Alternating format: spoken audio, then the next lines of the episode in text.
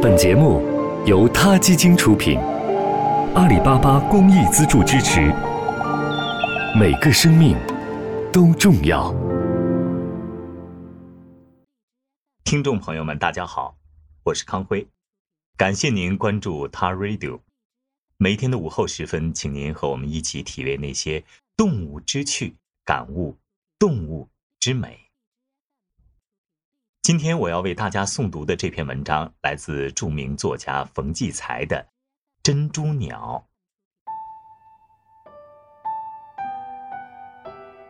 真好，朋友送我一对珍珠鸟，放在一个简易的竹条编成的笼子里，笼内还有一卷干草，那是小鸟舒适又温暖的巢。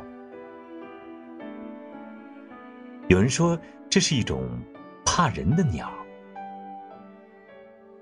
我把它挂在窗前，那儿还有一盆异常茂盛的法国吊兰，我便用吊兰长长的、串生着小绿叶的垂蔓蒙盖在鸟笼上，它们就像躲进深幽的丛林一样安全，从中传出的笛儿一般。又细又亮的叫声，也就格外的轻松自在了。阳光从窗外射入，透过这里，吊兰那些无数指甲状的小叶，一半成了黑影，一半被照透，如同碧玉，斑斑驳驳，生意葱茏。小鸟儿的影子就在这中间隐约闪动，看不完整，有时连笼子也看不出，却见它们可爱的鲜红小嘴儿从绿叶中伸出来。我很少扒开叶瓣瞧它们，它们便渐渐敢伸出小脑袋瞅瞅我。我们就这样一点点熟悉了。三个月后，那一团愈发繁茂的绿蔓里面发出一种尖细又娇嫩的鸣叫。我猜到是它们有了雏。我呢，绝不掀开叶片往里看，连天时加水时也不睁大好奇的眼去惊动它们。过不多久，忽然有一个小脑袋。从叶间探出来，更小，雏，正是这个小家伙。它小，就能轻易的由书阁的笼子钻出身。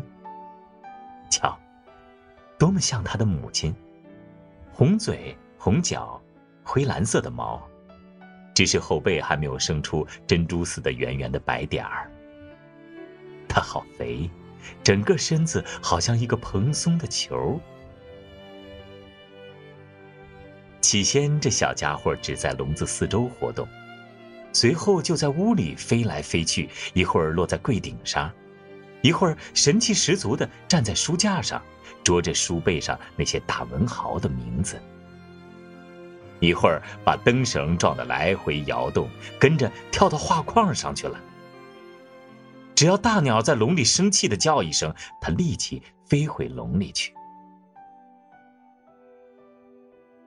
我不管它，这样久了，打开窗子，它最多只在窗框上站一会儿，绝不飞出去。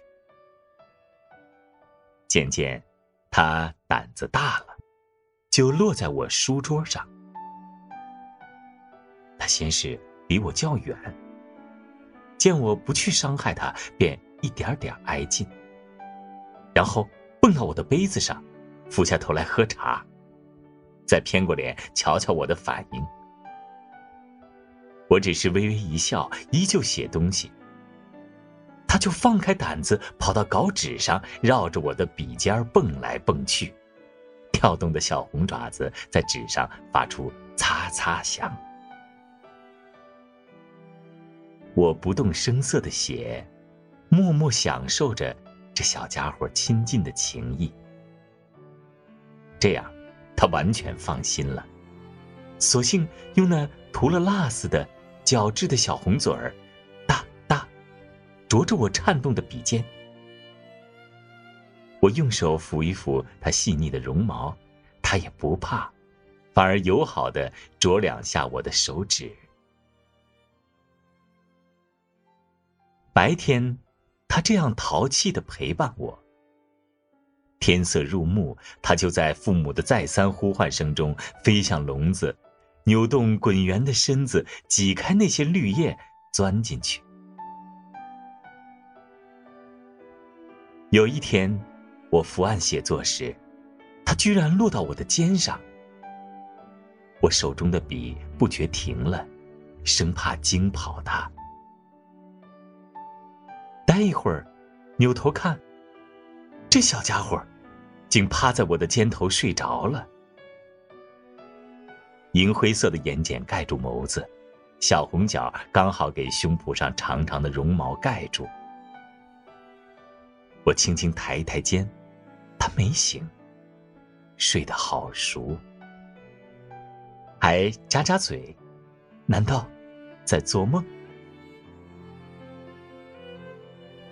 我笔尖一动，流泻下一时的感受。信赖，往往创造出美好的境界。好了，今天的 radio 就到这里了，希望各位喜欢。有什么想说的话，大家可以踊跃给我们留言。这里是他 Radio，每个生命都重要。